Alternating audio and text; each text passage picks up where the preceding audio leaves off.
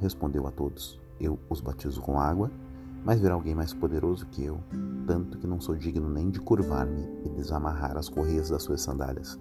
Ele os batizará com o Espírito Santo e com fogo.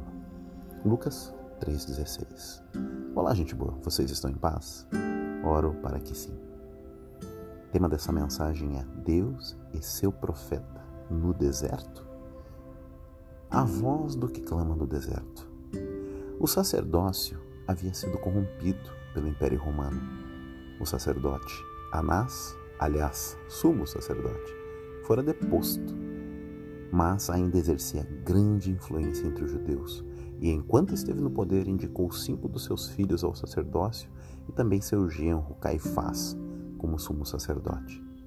O descendente genuíno de Arão era João Batista, mas, como o templo for ocupado e a mesa do sacerdote profanada, por este motivo Deus tem que clamar do deserto e de lá envia seu mensageiro. O templo agora é o deserto e a refeição do sacerdote, mel silvestre e gafanhotos. Este é o cenário, este foi o preparo de João Batista. Outro ponto interessante é que quando João é perguntado sobre o que fazer, como proceder para receber perdão e purificação dos pecados, ele responde de uma forma prática e simples. A resposta é composta de gestos práticos de justiça, não há nada de sobrenatural. João Batista não teve local apropriado para desenvolver seu ministério, foi para o deserto. Jesus, em sua infância, não teve local decente para nascer, foi para uma estrebaria.